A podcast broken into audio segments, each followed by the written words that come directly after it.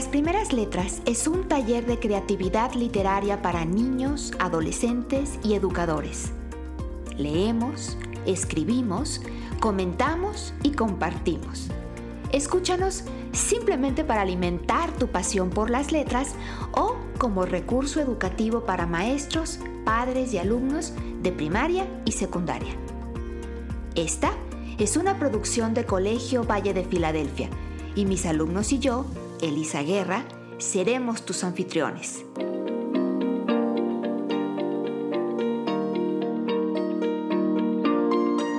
¿Ya estás listo? Comenzamos.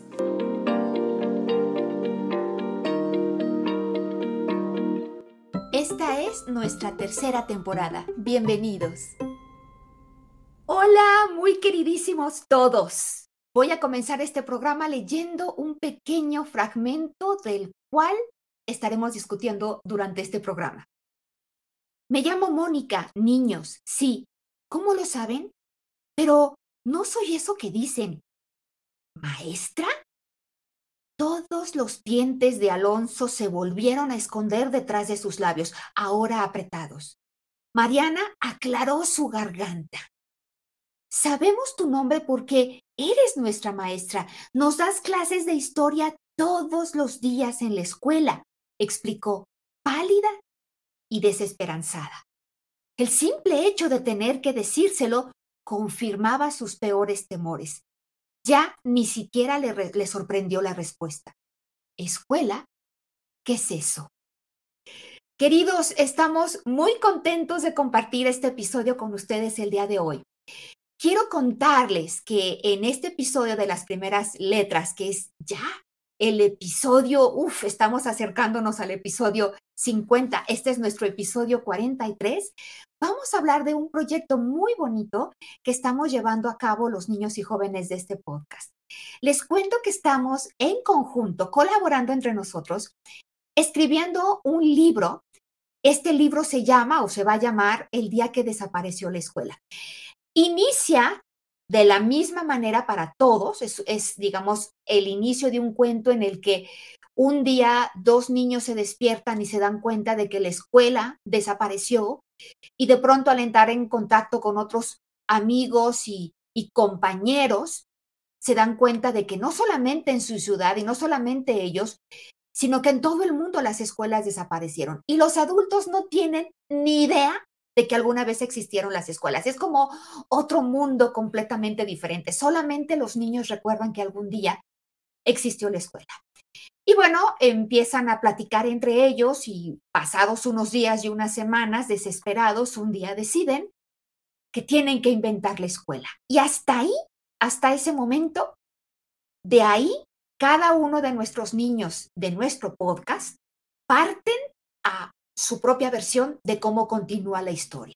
No solamente cómo es que los niños inventan la escuela, sino qué características tiene esa escuela, cómo es esa escuela desde el punto de vista de las instalaciones, el, mobiliario, los horarios, la organización, las clases, los maestros, en fin, tienen como niños la oportunidad de volver a inventar desde cero completamente la escuela. Entonces, este va a ser un episodio en el que mis estudiantes y yo estaremos charlando, les voy a hacer algunas preguntas a ellos, compartiremos algunos fragmentos de las cosas que ellos van escribiendo para juntos ir reimaginando la escuela. Y me encantaría que ustedes que nos están escuchando pudieran, si ustedes quieren, hacer sus propias preguntas a nuestros niños o también, ¿por qué no?, poner sus propias respuestas. ¿Cómo imaginan ustedes si tuviéramos la loca oportunidad de inventar la escuela desde cero? ¿Qué cosas que hacemos ahorita seguiríamos haciendo? ¿Volveríamos a, implementar? ¿Qué cosas abandonaríamos por, completo? ¿Qué otras cosas reimaginaríamos para darle una vueltecita y hacer un poco diferente. De eso se trata nuestro programa y me da mucho gusto darle la bienvenida a nuestros estudiantes que ahora poco a poco se van integrando. Aquí está ya Nidia. Hola, soy Nidia. Bienvenidos a un nuevo episodio. Aquí tenemos a Leonardo. Hola, mi nombre es Leonardo. Sean bienvenidos al episodio 43. Aquí tenemos a Ale. Hola, bienvenidos a todos y todas que nos escuchan el día de hoy. Aquí tenemos a Lucas. Hola a todos, sean bienvenidos. Nos da mucho gusto tenerlos aquí. Aquí tenemos a Cairulio. Hola, gracias por estar en este episodio.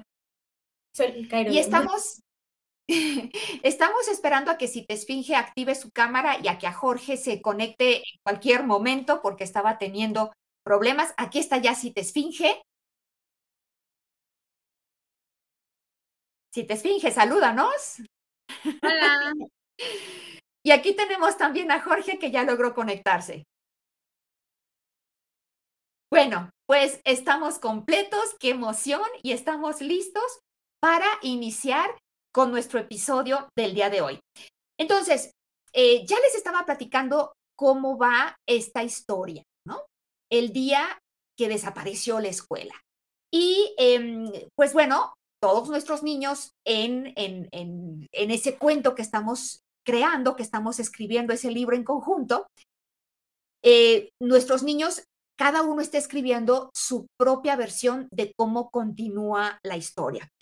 Y bueno, una cosa muy importante no es solamente la parte de la historia, sino cómo imaginamos a esa escuela, quiénes serían los maestros, cómo sería la escuela físicamente.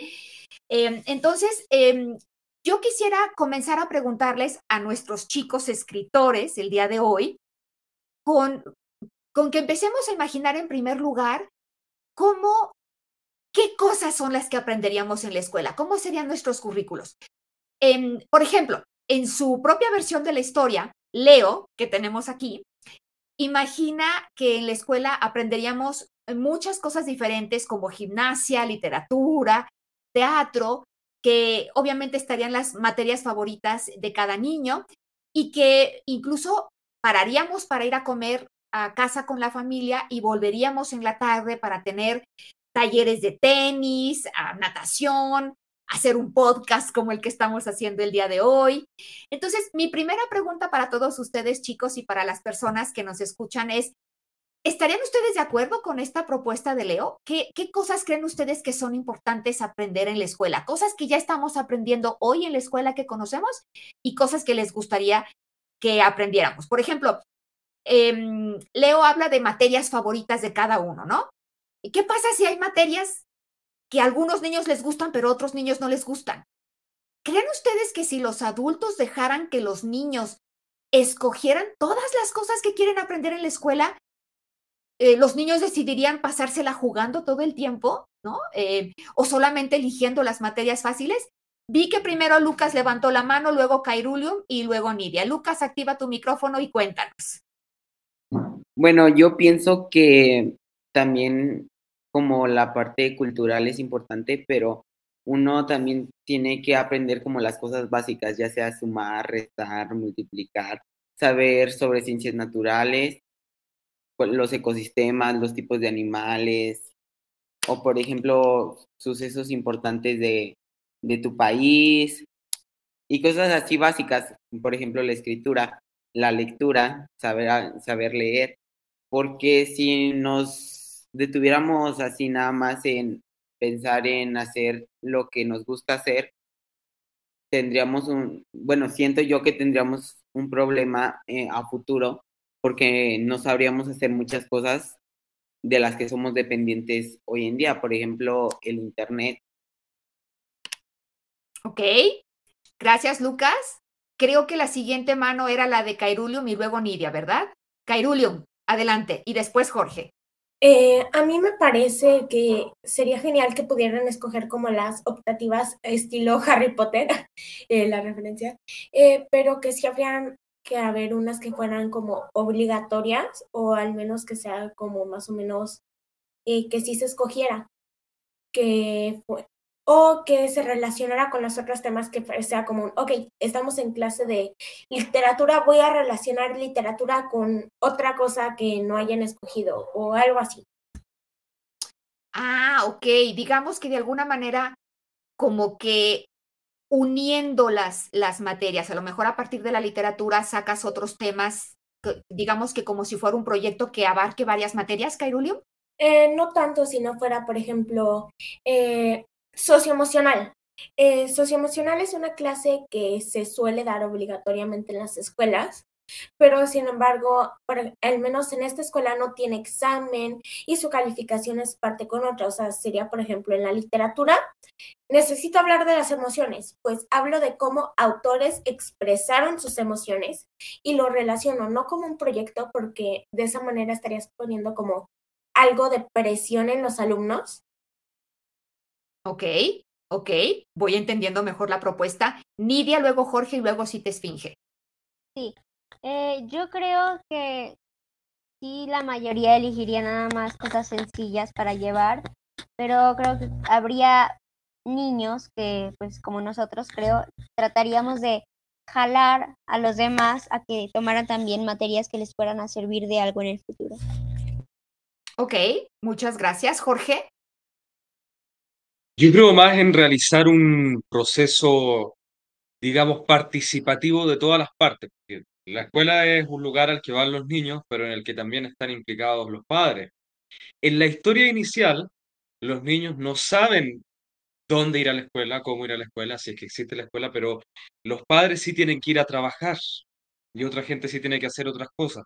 Y en el proceso educativo de los niños siempre, eh, cuando hay un problema, se llama a los padres, cuando los padres no saben cómo hacer las cosas, llaman a los abuelos para saber cómo los criaron a ellos. Entonces, para mí la educación es eh, un elemento que tiene muchas variantes, muchas partes y muchas de ellas humanas. Entonces, ¿por qué no mejor le consultamos cada cierto tiempo, ya no solo para armar, sino que también para armar y luego en el proceso ir rearmando qué quieren los niños, los padres, la gente en general, que podamos enseñarles según sus necesidades a, a los estudiantes. Muchas gracias, Jorge. Si te esfinge y luego vale. Yo pienso que con eso de que tú decías de que puede que a algunos niños no les guste la materia, yo pienso que esas horas en las que ellos escogen la materia no sería la materia para todos, o sea, no todos los alumnos la tomarían, más bien habría salones y sería salón de arte, salón de eso, y tú escoges las materias que a ti te gustan y tú vas a esa clase, aunque estés con uno de noveno, con uno del grado que sea, pues es la materia que te gusta y no es como las mismas materias por grupos, no. Ah, a ver, aquí tú estás diciendo algo muy interesante, si te esfinge. Nos estás diciendo que todas las materias deberían de ser optativas y que se podrían mezclar niños de diferentes grados, que es otra de las preguntas que tenemos para un poquito más adelante.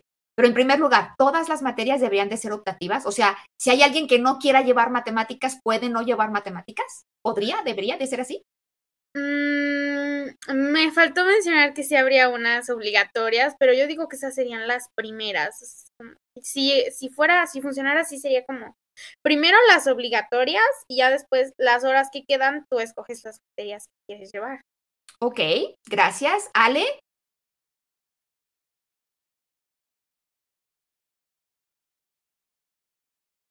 Pues sí, yo digo, como ya han comentado, que unas sean obligatorias, por decir matemáticas, te puede ayudar para ir avanzando porque ya cuando tú seas grande, llevas pues matemáticas para trabajar. Si vendes algo, usas las matemáticas para el precio. Entonces, matemáticas debe de ser pues para mí una obligatoria y pues sí elegir, pero por decir, como tú comentaste, que no elijan y se pongan a jugar, yo digo que debe de haber algunas cuantas porque también, sí, para jugar debes liberar un tiempo el cerebro de tanto procesar cosas, entonces para aligerar las cosas, sí un recreo, pero también así normal. Ok, a ver, Kairulium quiere aportar algo más y luego leo. Sí, algo que me acabo de acordar es que dijo que era un ir a la escuela un rato, luego ir a comer con la familia y volver a la escuela. Eh, yo ahí eso la verdad no lo implementaría mucho porque eh, hay mucha distancia entre, por ejemplo, las casas y hay uno que vive a cinco minutos de la escuela, pero hay otro que está a media hora o luego hay padres que trabajan con horario y, o sea, no pueden salir del trabajo para ir a comer. O hay veces que simplemente la comida no está lista a esa hora, por ejemplo.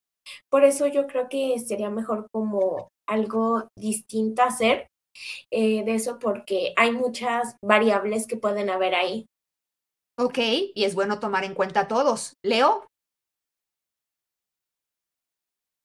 Sí, bueno, pues yo escribí eso, que los niños escogieran sus temas y sus materias, porque pues para, para mí se me hace algo bueno que los niños escojan sus materias, demostrando sus capacidades, este, sus, em, de lo que son capaces de hacer, de lo que pueden hacer con esas materias o así, porque en vez de esperarte hasta los 18 años estando en la universidad escogiendo tu materia, pues en vez de eso, ¿por qué no lo haces desde que vas, no sé, como en la secundaria o en primaria?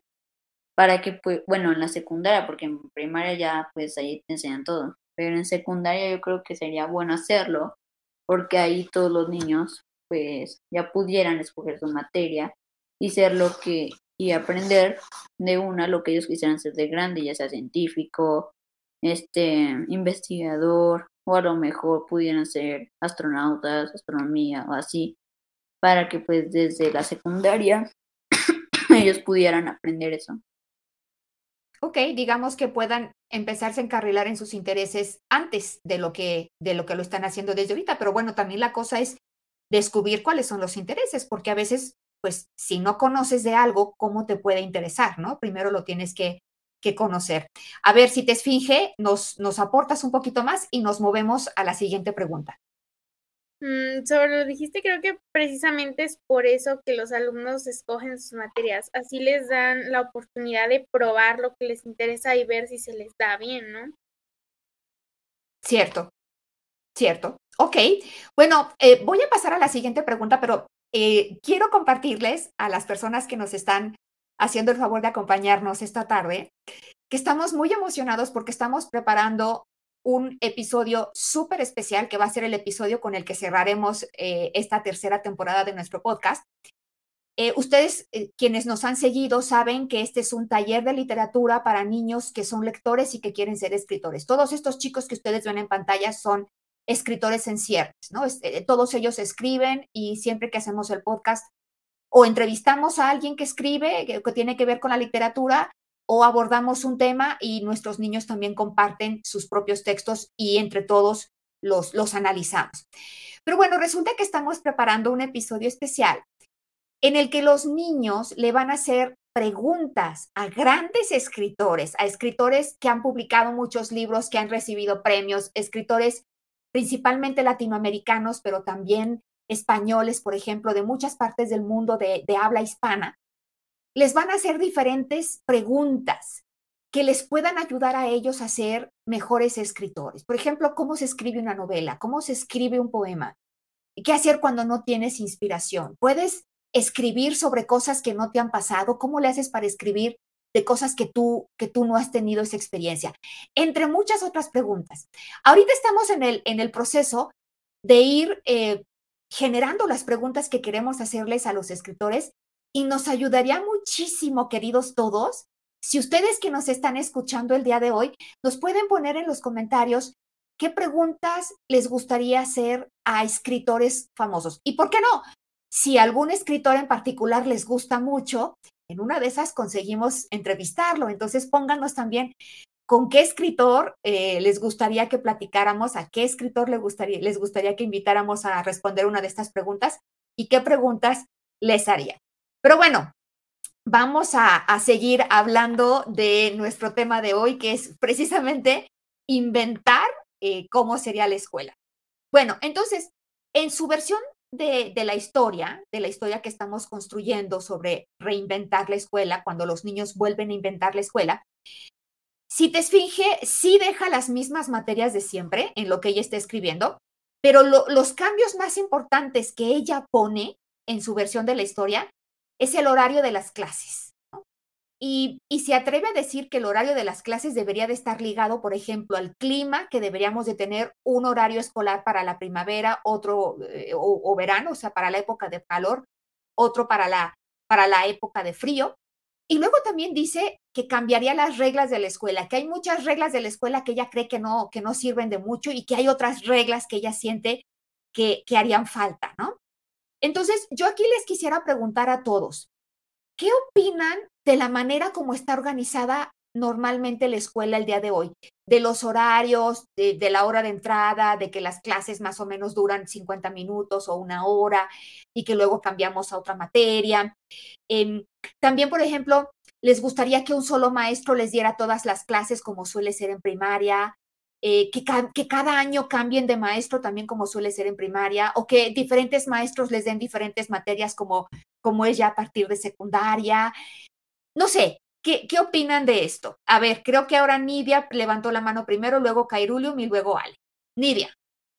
Gracias. Eh, bueno, de los horarios, yo creo que tiene mucha razón eh, si te esfinge al cambiarlos de acuerdo al clima, porque a veces hace mucho calor o mucho frío y no te puedes concentrar porque solo estás pensando qué frío o qué calor. Eh, de los maestros, yo creo que deberían de quedarse con uno hasta terminar la primaria y la secundaria, porque luego pasa que un maestro tiene un método de estudio y de planificación y luego te acostumbras a ese maestro y luego al año siguiente cambia y ya estás otra vez como no sabes cómo trabajar. Y... Ah, uy, a ver, entonces tú opinas que un solo maestro o maestra debería de acompañar a los niños primaria y secundaria enteritos. Sí. Y, y si no te cae bien tu maestra, ¿te aguantas con ella? ¿O cómo le haríamos? Te acostumbras. Sí, ¿ustedes han tenido alguna maestra que de pronto no les caiga muy bien? Sí. Ok, gracias, Nidia. ¿Quién seguía? Cairulium, ¿verdad? Y luego Ale. Cairulium. Eh, yo, a diferencia de Nidia, sí estaría cambiando maestros por varias, por varias razones. Uno, porque si te acostumbras mucho, así como dijo Nidia, a la maestra, o sea, aunque te caiga mal, ya luego cuando pases de ese nivel va a ser un, oye, este maestro no me enseña como esa misma hacía. O incluso puede que llegue un momento en el que ya el maestro o maestra se canse y renuncie y es como un... Y ahora, ¿cómo consigo un maestro que tenga métodos parecidos o iguales a esto? Eh, lo que yo haría sería que sí estén teniendo como los mismos maestros en cada materia mientras van avanzando, pero que sean distintos maestros, o sea, sean distintas personas. Tal vez hago que una persona de dos materias, sin embargo, no que las de todas, pues porque te acostumbras a ese método y una vez que cambiamos, por ejemplo, una Miss que nunca hace dictados y ya sales de la primaria y es un, espérate, esta Miss hace un montón de dictados. Eh, así que yo pondría distintos maestros para lograr eh, cambiar eso. Ok. Ok, ya estoy viendo que el chat está eh, en ebullición con muchos comentarios a favor y en contra. Ale, luego si te esfinge y luego Jorge. Ale, cuéntanos.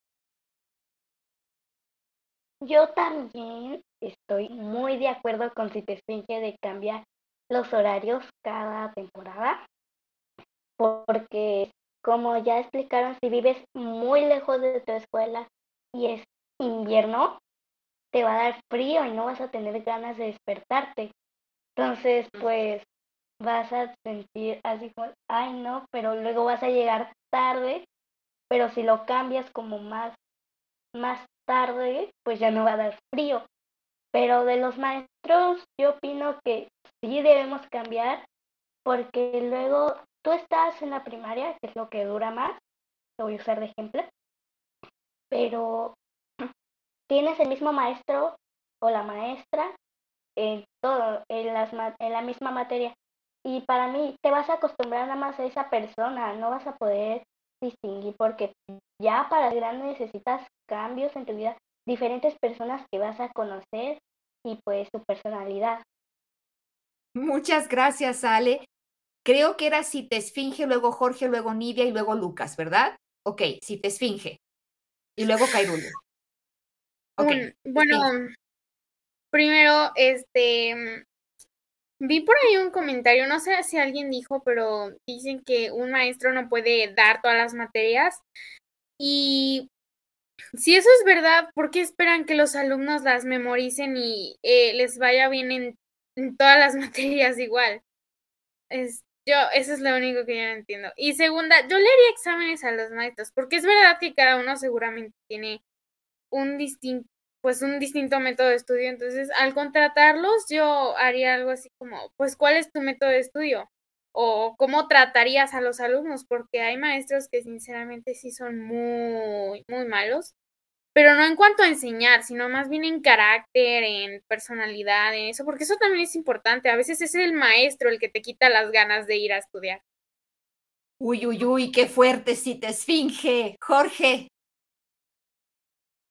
Yo creo que con respecto a la ubicación de las distintas escuelas tendríamos que crear un sistema nacional, por ejemplo ustedes en México y yo en Chile, en el que en cada estado, en cada delegación, aseguremos una cierta cantidad de escuelas conforme a sus habitantes y las ubiquemos, ¿por qué no estratégicamente? Como ocurre con los supermercados.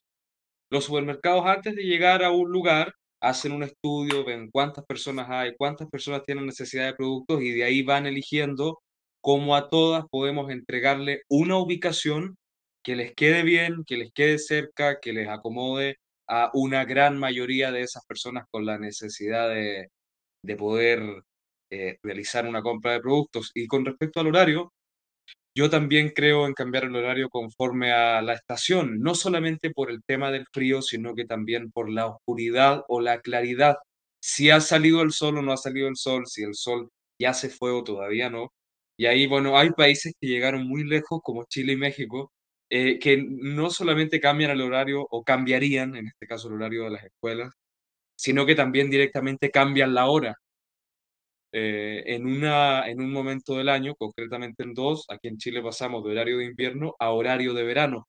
Aquí llevamos 50 años cambiando la hora y hay un proyecto de ley para no hacerlo. Pero qué bueno sería si es que nos quedamos con el horario de verano, que es GMT-3, adecuar el horario de las escuelas para que puedan entrar un poco más tarde los niños y salgan de sus casas con luz. Tenemos que ver las necesidades de forma interseccional de los estudiantes y de los padres, también de los profesores, para poder generar un sistema que sea mejor para todos o que por lo menos todos estemos un poco contentos con él y con sus maestros, aunque nos caigan mal. Claro, y bueno, por acá en el chat estamos viendo muchos comentarios. Hay que pensar, por supuesto, que la realidad es muy diferente en todas las escuelas. No, no, no hay una sola un solo modelo de escuela o, un solo, digamos, modelo de comunidad que es parejo, igual en todos lados, ¿no? Ahorita nos decía alguien, y bueno, ¿y qué pasa con los, los lugares donde siempre hay mal clima, ¿no? Ni modo que no vayas nunca a la escuela o, qué haríamos. Pero bueno, ¿quién, ¿quién seguía? ¿Seguía Nidia? Ok, Nidia, adelante. Yo quería aclarar que cuando dije que un maestro, no me refería a que un maestro diera todas las materias, me refería a un maestro distinto para cada materia pero que fuera a lo largo de los años. Y ah. también quería decir que a veces los maestros me caen muy bien como personas y siento que podríamos ser amigos, pero luego cuando dan sus clases...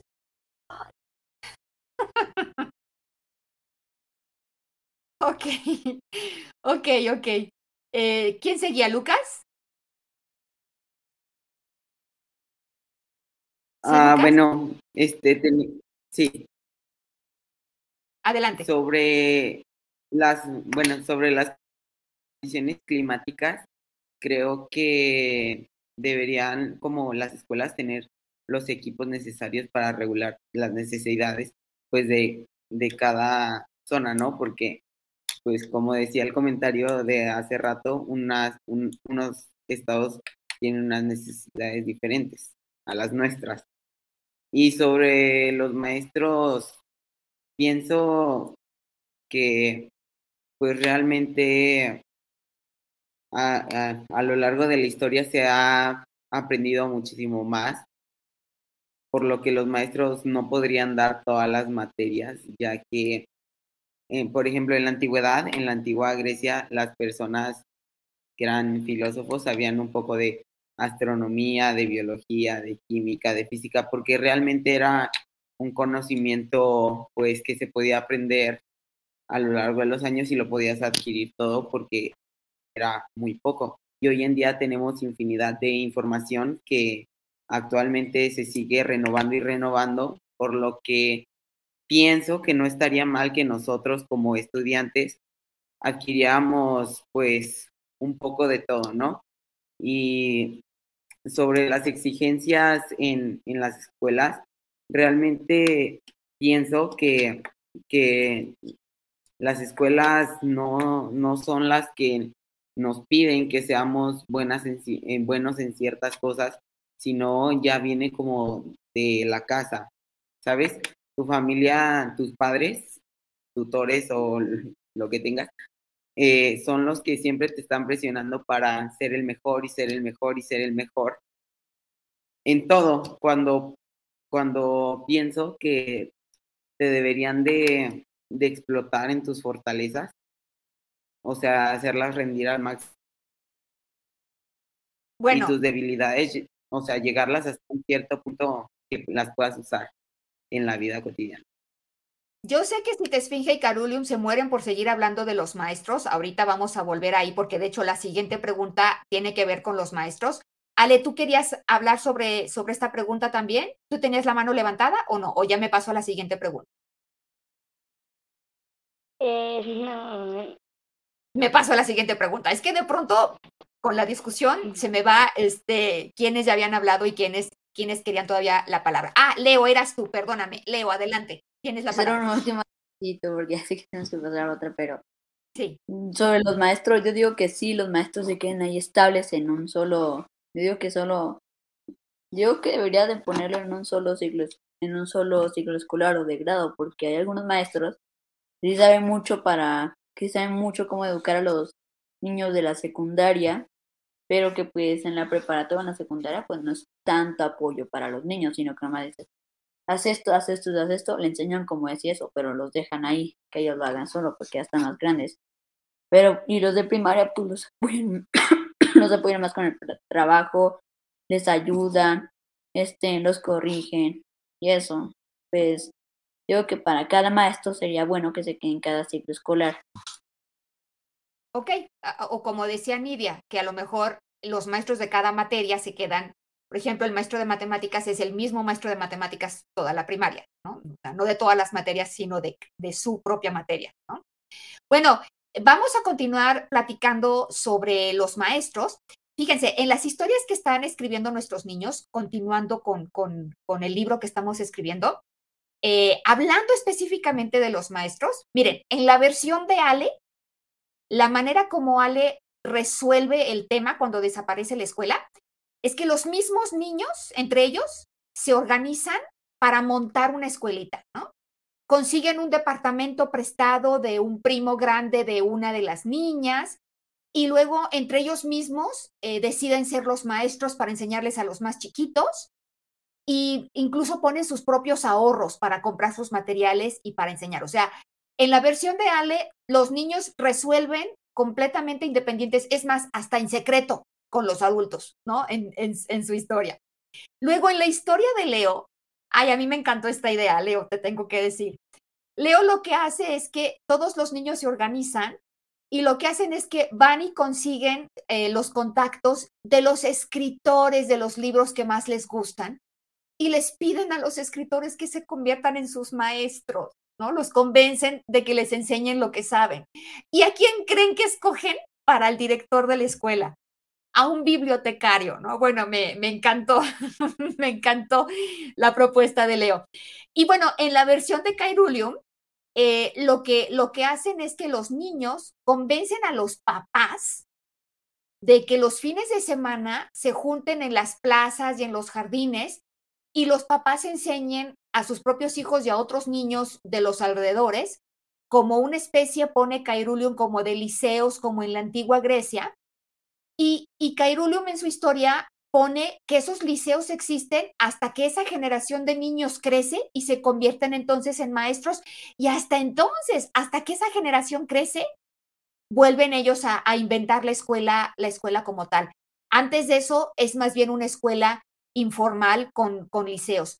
Y yo quiero leerles un pedacito de lo que escribió Cita en su, en su versión de la historia. Fíjense lo que ella nos dice. Lo voy a leer textual. También se necesitan maestros buenos y amables que entiendan a sus alumnos y los apoyen, no importa qué. Un salón de clases con compañeros respetuosos. Otra de las razones que poca gente tiene en cuenta a la hora de pensar cuál sería el problema para que un chico no quiera ir a la escuela es el trato que reciben dentro de ella. Un maestro apático y amargado fácilmente volverá el ambiente pesado y aburrido.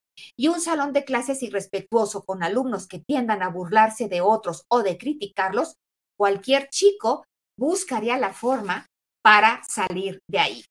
Entonces, sigamos hablando de los maestros. ¿Qué opinan ustedes? ¿Quiénes deberían de ser los maestros y los directores de escuela en esta nueva escuela que ustedes inventarían? Vamos a empezar por Citesfinge y Cairulium, que se quedaron con ganas de hablar hace ratito, y luego vemos quién más quiere pedir la palabra, y luego Jorge. Entonces, Citesfinge, Cairulium, Jorge, luego Ale y luego Lucas. Y me ayudan por si se me va el orden. Citesfinge, tienes la palabra. Citesfinge, vamos.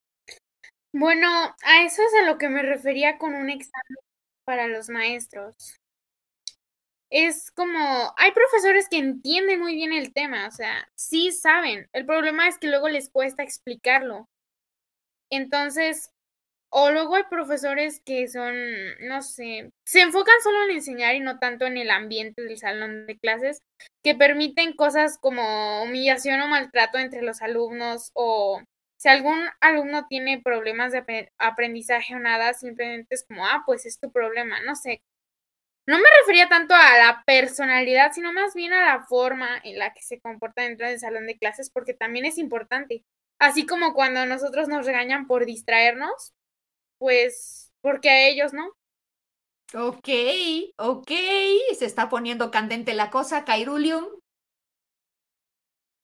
Em, yo creo que aunque haya una persona perfecta, que sé que no puede haber porque todos tienen sus defectos, y este fuera maestro, eh, no a todos les caería bien. ¿Por qué? Porque es básicamente imposible eh, caerle bien a todos. Es como estar en el centro de un cuarto y querer ver todo el cuarto a la vez. Eh, vas a tener que ir girando para ir como viendo lo que pasa. sin embargo, o sea, creo que no es tanto que sean amables, sino que sean justos. O sea, que tengan buena actitud, pero que sean justos. Si, por ejemplo, soy amable y todo, pero tengo un favorito y, por ejemplo, eh, a, a, ti te exento porque, o sea, me caes bien, es como uno puede bajar el autoestima de quien está escuchando que no es, o puede llegar a afectar el ambiente en el salón, porque este puede llegar a sentir eh, superioridad. Por ejemplo, vi un experimento en el que eh, una maestra dijo, ok, los azules son los más inteligentes, los de ojos azules son los más inteligentes. Y entonces empezaron de repente a discriminar a los otros. Y una vez que dijo la maestra, ah, no, espérenme, eh, me equivoqué, eh, los, los de ojos cafés eran los más inteligentes, eh, el ambiente cambió e incluso los de ojos azules empezaron a bajar el rendimiento. Eh, hay veces en que el alumno o el maestro no es bueno por su ambiente. Ok, esto me suena un poquito a una investigación que se hizo, creo que fue en los años 60, el efecto Pigmalión. Otro día platicaremos de eso.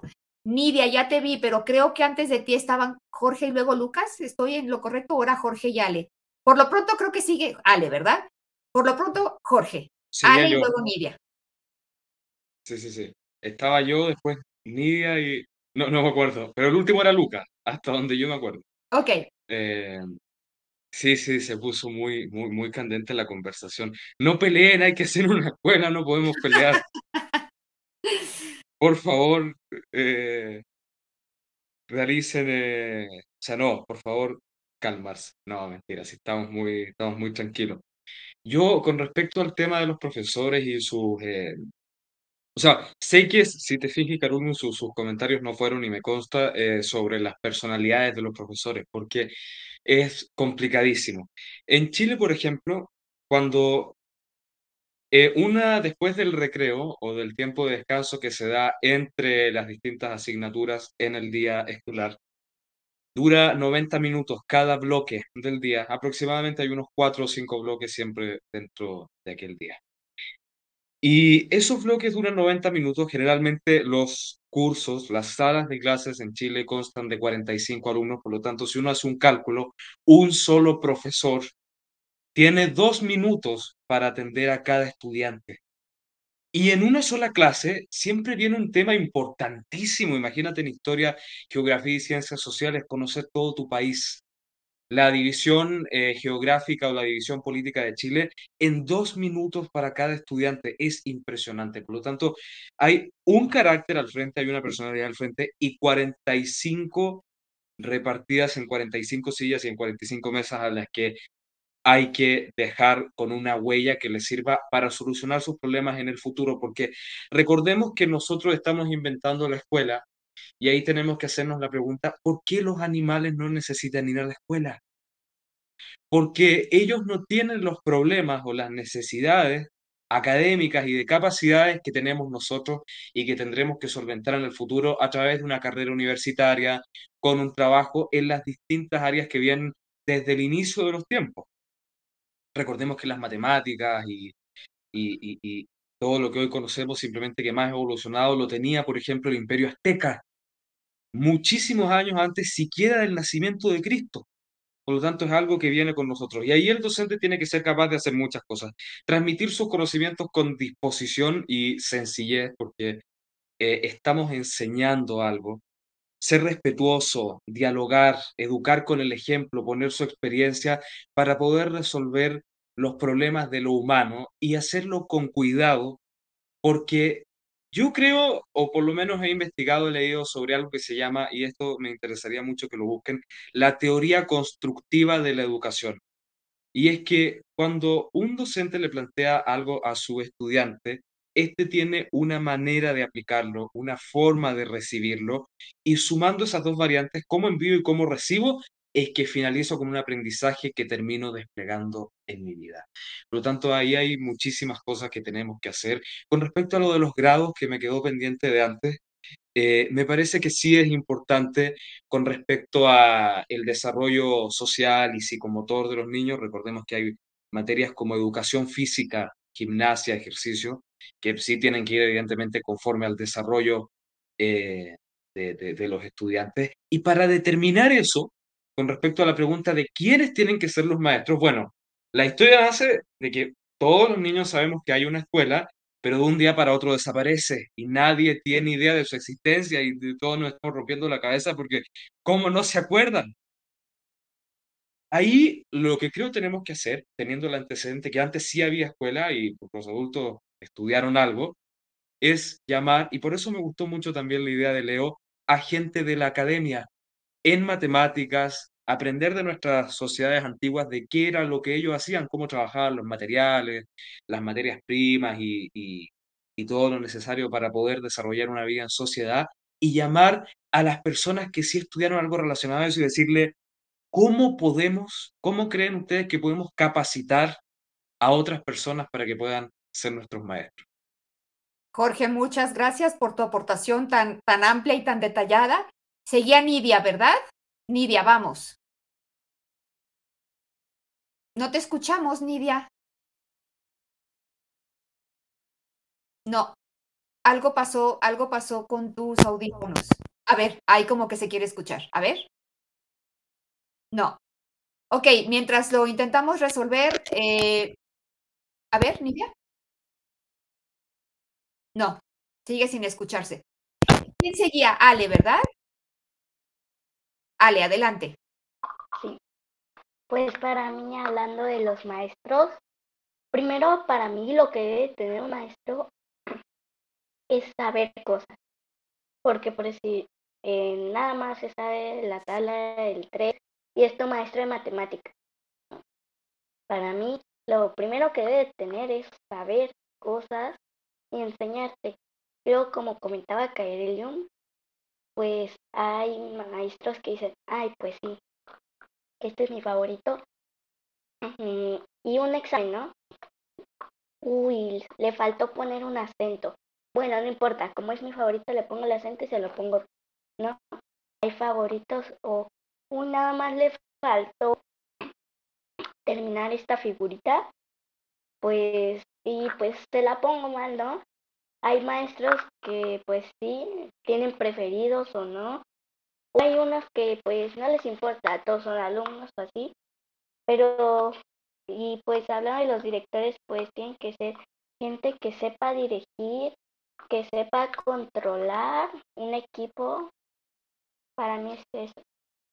Ok, gracias, Ale. Eh, ¿Quién era primero, Lucas o Leo? Creo que Lucas, ¿verdad? Y luego, ah, bueno, Nidia, queremos ver si ya pudiste. ¿Ya me escucho? Sí, ya, adelante, Nidia. Ok, bueno, yo quería decir que para mí una maestra ideal o un maestro ideal sería como, no sé si han visto Matilda, pero como la señorita Miel, que ella es, es calmada, es empática, protege a sus estudiantes y durante toda la película se nota que lo más importante para ella es que estén bien tanto física y mentalmente, que se ve que los protege de tronchatoro. Y pues, por ejemplo, tengo un ejemplo que en mi escuela, pues, por suerte todos mis maestros han sido de ese tipo. Y el día de hoy un estudiante se cayó de las escaleras y pues había estado fracturado, entonces pues como fui la única persona que vio, me alarmé y grité y en menos de 30 segundos había maestras a mi alrededor ayudando y cargándolo y preguntando si estaba bien. Y bueno, se me hizo como muy bonito y me di cuenta que me gustaba mucho la escuela en la que estaba porque sabía que podía confiar en mis maestros. Hoy, Nidia, qué bonito. Yo que ya me estaba deprimiendo porque había mucho de que y los maestros esto y lo maestro aquello. Qué bueno que también resaltes la parte bonita. Chicos, todavía tenemos preguntas y el tiempo se nos está acabando, entonces hay que ser súper precisos. Eh, me parece que sigue Lucas y luego Leo y luego pasamos a la siguiente pregunta. Lucas. Sí, mis rápidamente. Igual es responsabilidad de, pues, de los alumnos querer aprender porque muchas veces nosotros como estudiantes simplemente nos cerramos a la idea de no, el no puedo, o sea, no puedo, ya no quiero hacer esto, que venga lo siguiente. Entonces, pienso que nosotros como estudiantes también tenemos que adecuarnos a los ciertos tipos de maestros porque nunca vamos a tener las cosas como nosotros las queremos. Siempre va a haber algo que, que digamos, ay, es la piedrita en el zapato, ¿no? Entonces, de una cierta manera hay que aprender a cómo nos podemos adecuar, porque es muy fácil echar, aventar piedras a los demás sin saber que no, también parte del problema es por parte de los estudiantes. Y sobre los maestros, el director de la escuela, yo pondría realmente a una persona que, como dijo Ale, sepa manejar ese ámbito escolar, que todo esté controlado, que todo fluya bien y que la mayoría de los estudiantes estén de acuerdo en cómo se está manejando. Ah, ok, ya nos estás incluso diciendo eh, la dirección como una democracia, ¿no? La escuela como una democracia. A ver, Leo, hay algunas propuestas interesantes en el mundo de la escuela democrática. Leo y luego pasamos a la siguiente pregunta. Ah, sí, rapidito. Este, yo yo, a mí me gustaría decir por qué escribí, por qué escribí que los escritores, los maestros, porque los escritores son los que fluyen su inteligencia, este, sus conocimientos y con público y con esperanza de hacer algún cambio en el mundo o incluso hasta enseñar a la gente cosas que, que muchos no podemos entender. Pues yo en esa idea em, puse que los escritores fueran los, los profesores, porque ellos tienen las ideas, ellos la fluyen con la gente para ayudarlos y con ese conocimiento pueden hasta cambiarlas o incluso pueden ayudarlas a que hagan algo súper capaz como cambiar el mundo, como el hecho de, de esta, de Malala, un lápiz, un borrador, un profesor, un libro, un, hasta un niño pueden cambiar el mundo. Pues de ahí esa idea yo dije, mmm, la mente se me vino. Entonces hasta un libro, que es lo que fluyen ahí los escritores, con eso ellos pueden enseñar a los niños y ahí lo fluyen también. Qué pues inspirado, Leo, qué inspirado, muchas gracias. Bueno, precisamente, Leo, quiero em, leer un pedacito, un fragmento de lo que tú escribes, ya pasando a la siguiente pregunta que tiene que ver con las instalaciones de la escuela, que ya también empezamos a hablar un poquito de esto. Fíjense lo que escribe Leo. Luisa les presenta el lugar donde se construirá la escuela. Es un lugar en medio de un bosque, con un lago, cerca de un hospital, un supermercado, una farmacia, una estación de tren, metro, una parada de autobús y una ciclovía. Y lo más importante, está cerca de grandes zonas de viviendas para que los niños puedan ir y regresar a sus casas de manera rápida y comer con sus familias. Y bueno, más adelante también nos describe que tiene alberca y que tiene cualquier cantidad de cosas. Leo nos describe una escuela de ensueño y yo creo que a esa escuela nos gustaría a todos ir. Pero claro, no siempre es posible. Por ejemplo, de como ya dijimos, Ale lo que hace para inventar la escuela, porque la hacen los puros niños, sin apoyo de los adultos, un primo por ahí, un primo joven que está en la universidad y que les presta un departamento, ella hace su escuela con lo que consiguen, que es un departamentito, un departamentito dentro de un edificio y ahí empiezan a organizar su primera escuela eh, los niños. Y, bueno, eh, ya habíamos dicho que Cairulium imagina la escuela en un principio en parques y en plazas públicos, ni siquiera en un, en un solo edificio. Y hace ratito también eh, decían que, bueno, que la escuela tiene que prever que si hace mucho calor, pues que tienen que tener los recursos, en este caso, por ejemplo, como para poner aire acondicionado o para poner calefacción. Todo eso es muy lindo, queridísimos, pero la verdad es que no siempre se puede. Y, bueno, pues los recursos son limitados em, y cuando los recursos son limitados, se tienen que tomar decisiones, ¿no? Porque a lo mejor es más importante pagarles bien a los maestros y tener más maestros que tener un alberca en la escuela, por ejemplo. Si se puede tener todo, pues padrísimo, pero no siempre se va a poder. Entonces, la pregunta que yo les quiero hacer aquí es, en opinión de ustedes, ¿qué es lo que sí o sí tiene que tener una escuela en cuanto a instalaciones, ¿no? Y si creen que la escuela puede existir también fuera del edificio regular de la escuela, o sea, podríamos hacer escuela en otros lugares como museos, centros comunitarios, plazas, jardines o solamente en la escuela física como la conocemos. ¿Quién, quién levanta la mano? Nidia, primero. Adelante. Yo quiero opinar de lo de la localización porque el otro lo sigo pensando. Eh, yo creo que no, una escuela tiene que ser en nada más un lugar que sea solo una escuela. En un museo destruirían todo. O sea, no es por no es por ser así como eh, negativa, pero sé que hay niños a los que nada más no los puedes dejar un minuto solos porque rompen algo o, quieren jugar fútbol o voleibol, entonces se la pasan pasándose pelotas y pueden tumbar algo y romperlo. Y si están en un museo, imagínate que es algo muy importante. Ok, gracias Nidia. ¿Quién levanta la mano ahora hablando de Cairulio, hablando de instalaciones de la escuela? Y luego Ale, ¿qué sí o sí tiene que tener la escuela? Pues lo que yo opinaría sería como un lugar en el que sí puedan estar. Yo al inicio lo puse en las plazas debido a que como no había escuelas, eh, muchas, imagino yo que muchas de las personas eh, que, por ejemplo, toda tu familia es panaderos y tú tú de repente vas a la universidad y te vuelves un doctor, eh, pues yo entré en duda de, oye, ¿ahí qué pasaría? O sea, es como un, eh, de repente, o sea, parecería como que lo aprendiste de la nada, si siguieras la lógica. Eh, por eso yo lo puse en las plazas, porque es como un, un, lugar al aire libre en el que cualquiera puede entrar, ya que a la hora de los descansos sientas como el aire fresco, porque eh, a veces llegan los maestros a nuestro salón y es un, ¿qué es ese olor? Porque es un espacio cerrado que es un, eh, ya hay que seguir. Y aparte es porque es un lugar, hasta estoy segura de que en todas las ciudades ha de haber al menos uno. Y es un lugar accesible. Ok, Gracias, Kerulium. Nos estás también hablando de que incorporemos más espacios al aire libre dentro de la misma escuela. Lucas. Y luego sí. Ah, pero no, si te esfinge, perdón, es cierto. Era si te esfinge y luego Ale. Si te esfinge. Pues sobre el espacio, yo pienso que debería ser un lugar sobre todo cómodo, porque un problema que yo me encuentro mucho es sobre todo en el mobiliario. Las bancas se rompen, son incómodas, están...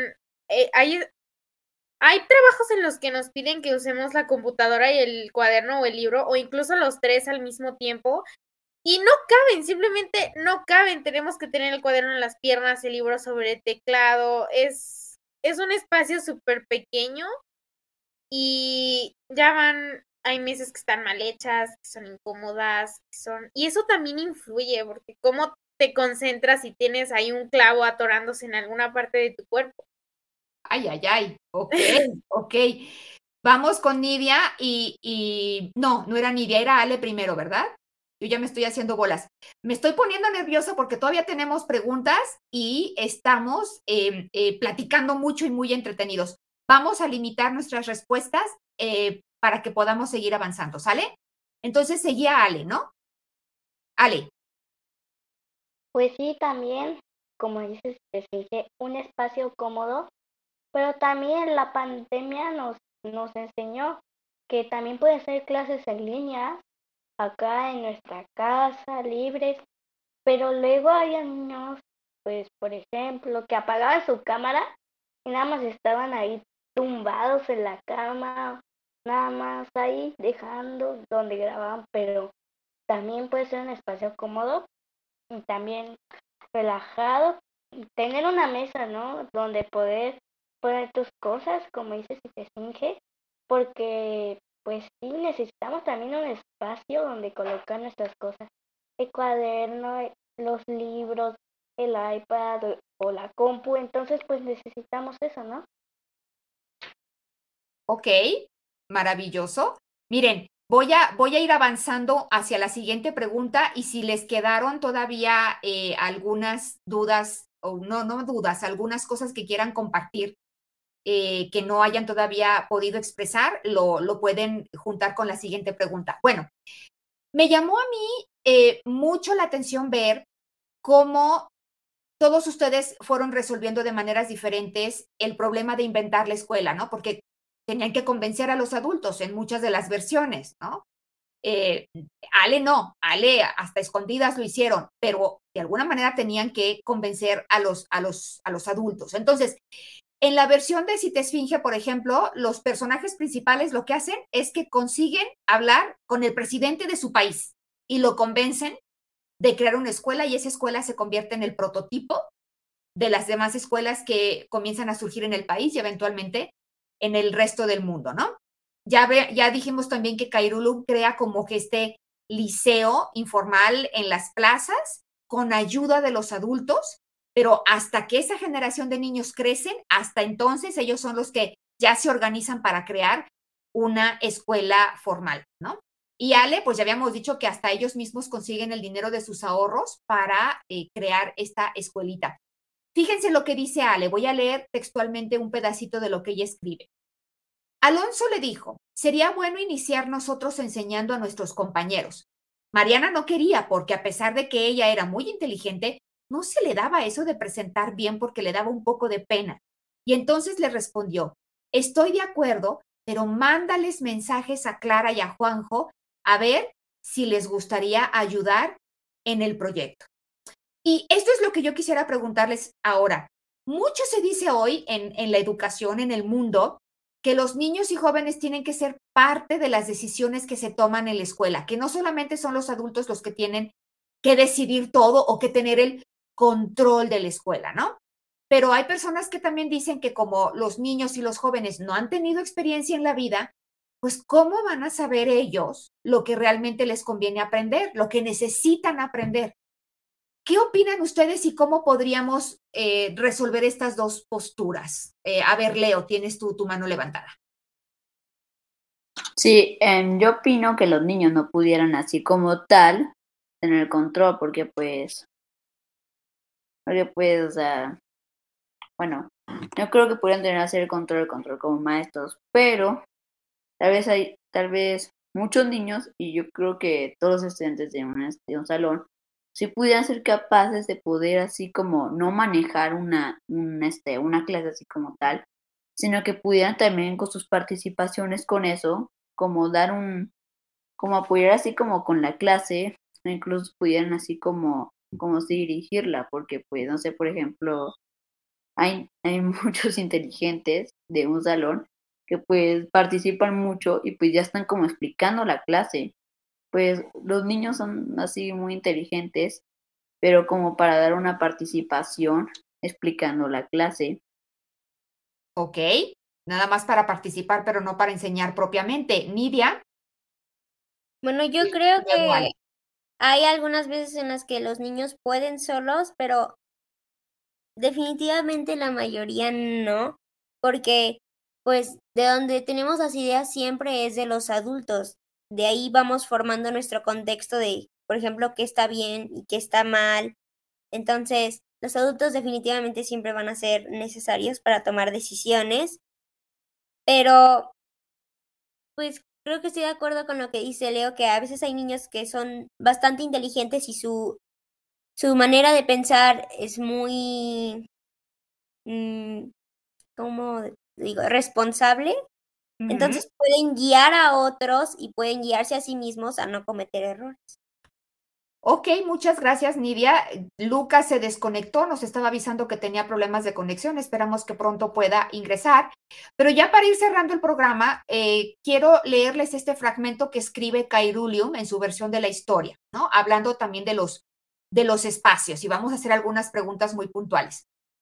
Había espacios al aire libre y distintos maestros para que se les haga más sencillo aprender a las personas con distintas capacidades ya sea mentales, físicas y de enseñanza, que pudieran entender bien. Ese no fue el único cambio, había más tiempos libres y las clases eran más dinámicas. No se trataba solo de trabajos en libros, sino que había dibujos, días de películas y uno que otro tiempo de relajación y las tareas eran casi nulas, ¿no? Entonces, aquí van algunas preguntas muy puntuales. ¿Cómo le podríamos hacer para que los maestros hicieran sus clases, como dicen Cairulium, más dinámicas. Y también nos dice Cairulium que en esta escuela imaginaba que había más tiempos libres y que no había tareas o que casi no había tareas. ¿Qué opinan ustedes de eso? ¿Creen que deba de haber más tiempo libre en la escuela? Pero en ese caso, ¿cómo le haríamos? Entonces, quitamos tantas cosas que estamos aprendiendo, ¿no? O, sea, aprender menos, menos cosas para que nos quede más, más tiempo libre. Em, y bueno, ella no menciona aquí los exámenes, pero ¿qué opinan ustedes de los exámenes? ¿Deberían de existir, sí o no? ¿Y cómo deberían de hacer esos exámenes? Y hablaba también de que, de que personas con diferentes eh, em, situaciones pudieran aprender, ¿no? ¿Cómo, ¿Cómo podríamos integrar esa diversidad?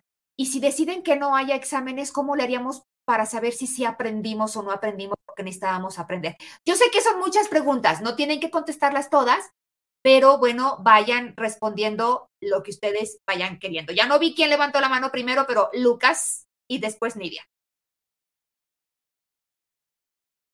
Bueno, creo que los exámenes, como mencionaste, son solamente una forma de saber cómo, cuánto aprendiste en, en el periodo pues, en, que en el que hayas estudiado de lo que te enseñaron.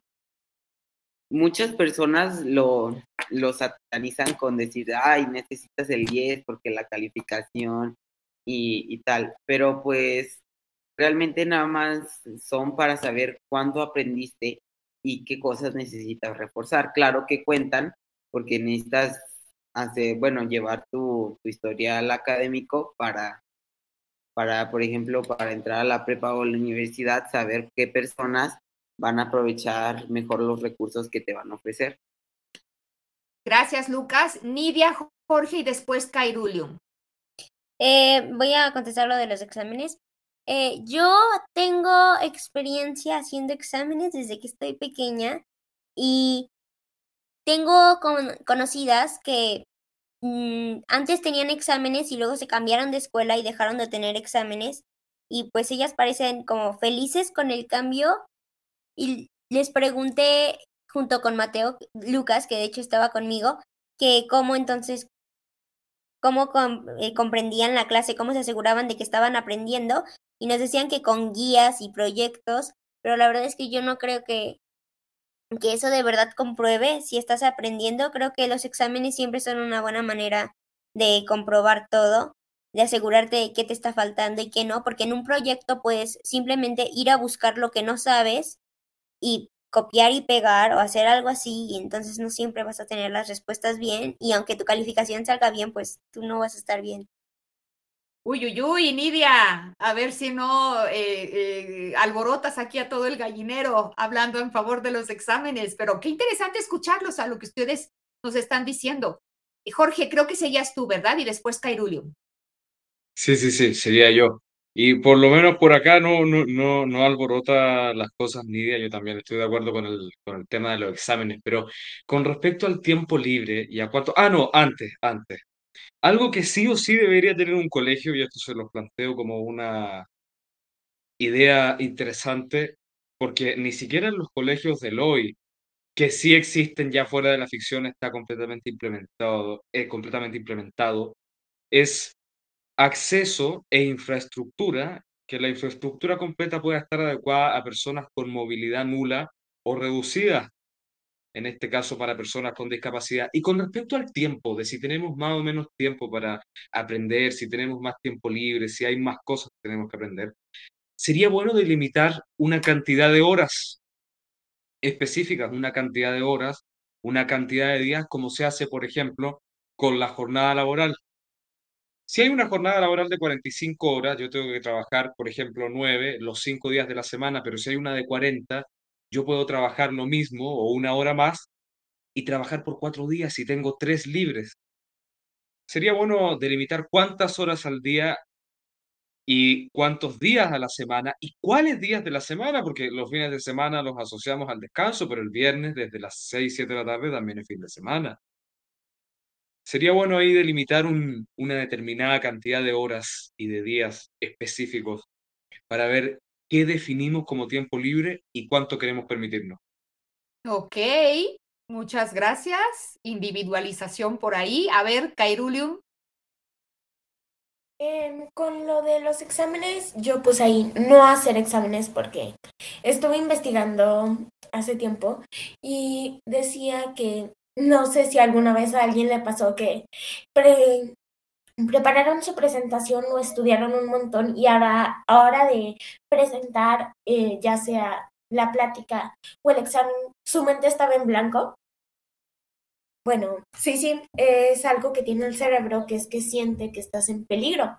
Y o sea, en ese momento como que aparta para intentar sobrevivir o sea, es como un y en este caso, eh, no te regresa la información hasta que ya se acabó el examen.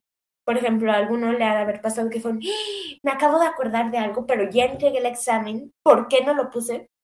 Bueno, es que es tu cerebro que eh, estaba como en tal estrés o que en tal peligro que, o sea, es un, ok, necesito vaciarme para lograr y ya después, cuando se acabó el peligro, vuelve la información yo me basaría en la participación en clase, no serías de cuántas veces te dejé participar, no, sería cuántas veces levantaste la mano, cuántas veces estuviste prestando atención, porque si digo, este día define el 30% de tu calificación, o sea, voy a estar nervioso, voy a sentir que estoy en peligro y vaciará mi mente. Ok, ok, el estrés. Si te esfinge y luego leo. Yo estoy mm, entre ambos, porque es cierto que los exámenes de alguna forma son necesarios porque muestra qué tanto entendiste, pero sobre todo siento que hay muchos exámenes donde lo que más muestra es qué tan bueno eres memorizando, no tanto aprendiste, porque uno puede memorizarse todo el libro, escribirlo y puede seguir sin entender nada, simplemente sabe el diálogo y ya sabe lo que dice. Entonces yo pienso que uno cambiaría la forma en, lo que, en la que los exámenes están estructurados, pero sí, les, sí los dejaría. Y no, me iba, no dejaría que toda la calificación se definiera en, en, un examen. Más bien sería, el examen sería para que el alumno se diera cuenta de que también lo está haciendo. Y no tanto para los demás, sino para el alumno en general y la calificación a pasarla sobre todo en otras cosas y no tanto únicamente en su calificación. Porque puede pasar lo que dijo Celeste, justo. Habría que ver también si, si el examen no va a ser calificado o si, o si esa calificación realmente solamente para el estudiante, pues si realmente estudiarían los chicos para ese examen o no, quién sabe, ¿no? Leo, y a ver si ahorita regresa Cairulium que se desconectó. Sí, rápidos. yo me voy a ir a lo de los tiempos libres. yo opino que los tiempos libres, mínimo, pues, yo, digo que, que sí deberían ser unos tiempos libres importantes porque eso te ayuda a descansar el cerebro en otras ideas, porque estás en algo trabajado y lo haces seguido, pues no se te ocurren otras ideas. Mejor lo descansas el cerebro y tienes otras ideas.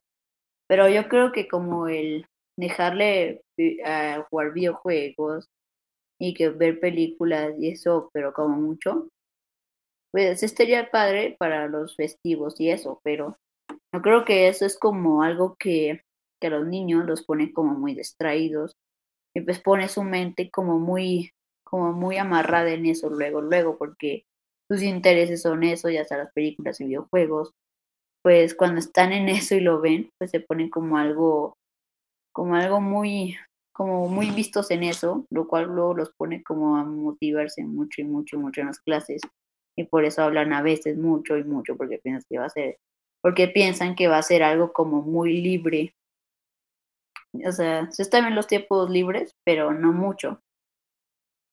Ok, moderación nos dice Leo en los tiempos libres. Fíjense que hay muchas empresas que desde hace algunos años han estado eh, trabajando con este concepto de que hay como espacios a donde de pronto si, si una persona está trabajando y se siente como ofuscada, se para, se va, juega un poquito de ping pong, por decir algo, y a lo mejor ahí se desestresa y se le ocurre alguna idea, ¿no? Un poquito similar a lo que estaba diciendo Cairo hace rato con, con el cerebro que se siente eh, estresado.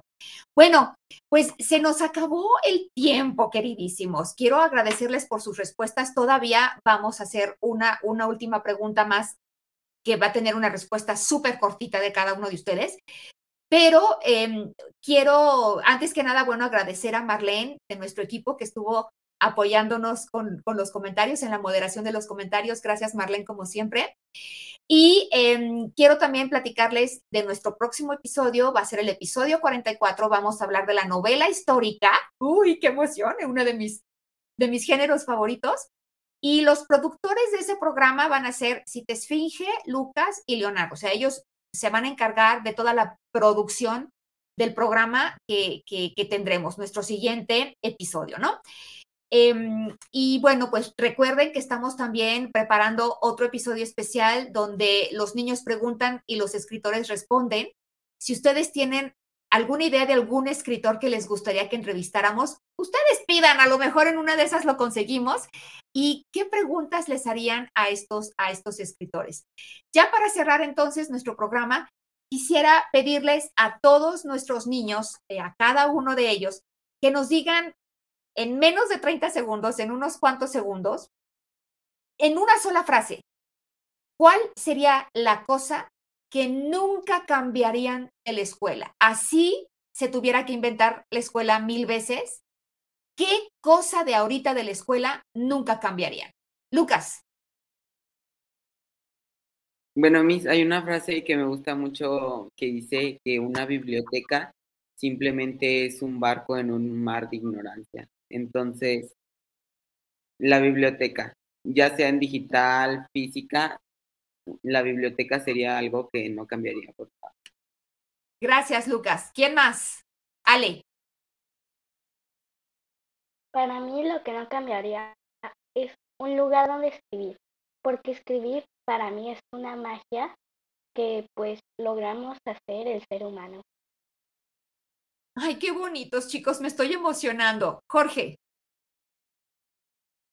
Yo, a diferencia de algunos de ustedes, nunca cambiaría la presencialidad eh, en el aprendizaje, es decir, que tengamos que ir a la escuela porque fue muy difícil y fue muy interesante el proceso que vivimos dentro de la pandemia, de que cada uno aprendiera desde su casa, no solamente ya con sus personalidades, sino que con todas sus condiciones de vida. Ok, la presencialidad, muchísimas gracias. Yo creo que muchas personas estarán de acuerdo contigo. Sí, te esfinge. Pues va a sonar obvio, pero el descanso, Miss, el tiempo libre, Miss, es, es necesario. Ok, muy bien. Leo. Yo creo que la buena actitud positiva y alegre y la forma educativa en la que en la que pudiéramos educar a los niños, porque eso escribe el ambiente, eso describe que lo vamos a enseñar bien, eso describe la forma en la que vamos a venir alegres y vamos a motivar a los niños. Perfecto, muchas gracias. Nos faltan Cairulium y Nidia. ¿Quién se anima? A ver, Cairulium. El aprender de alguien más, porque de esa manera puedes aprender de sus experiencias y formar tu propia opinión, no solo en base a lo tuyo, sino también en lo de los demás. Ok, aprender juntos. Ok. Nidia, te vas a quedar con la última frase del programa. ¿Qué sería lo que nunca cambiarías de la escuela? Yo siempre pondría bibliotecas. Si fuera la más grande, la más pequeña, solamente un librero, tres libros, cuatro, noventa, siempre sería una biblioteca. Puedes ahí estar en silencio si necesitas escribir, leer, eh, tener un minuto de paz, lo que sea, dibujar, bibliotecas. Qué bonito, qué bonito. Chicos, pues me quedo muy contenta, muy inspirada por todo lo que ustedes han compartido el día de hoy. Se nos fue un episodio más largo de lo esperado, pero creo que valió muchísimo la pena. Gracias a todos ustedes por, por habernos em, acompañado, por haber estado aquí. Eh, vamos a despedir el programa y bueno, recuerden acompañarnos en el próximo episodio donde hablaremos de novela histórica. Muchas gracias y ahora todos nos despedimos. Hasta pronto. Adiós. Adiós. Adiós.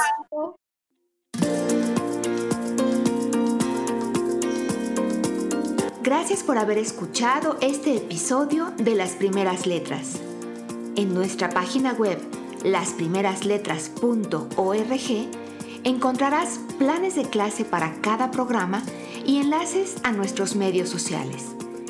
Si te gustó lo que escuchaste, por favor, suscríbete a nuestro podcast y conviértete, como nosotros, en un embajador de las letras. Porque estamos convencidos de que todo niño tiene la semilla de la genialidad. Hasta pronto. Soy tu anfitriona, Elisa Guerra.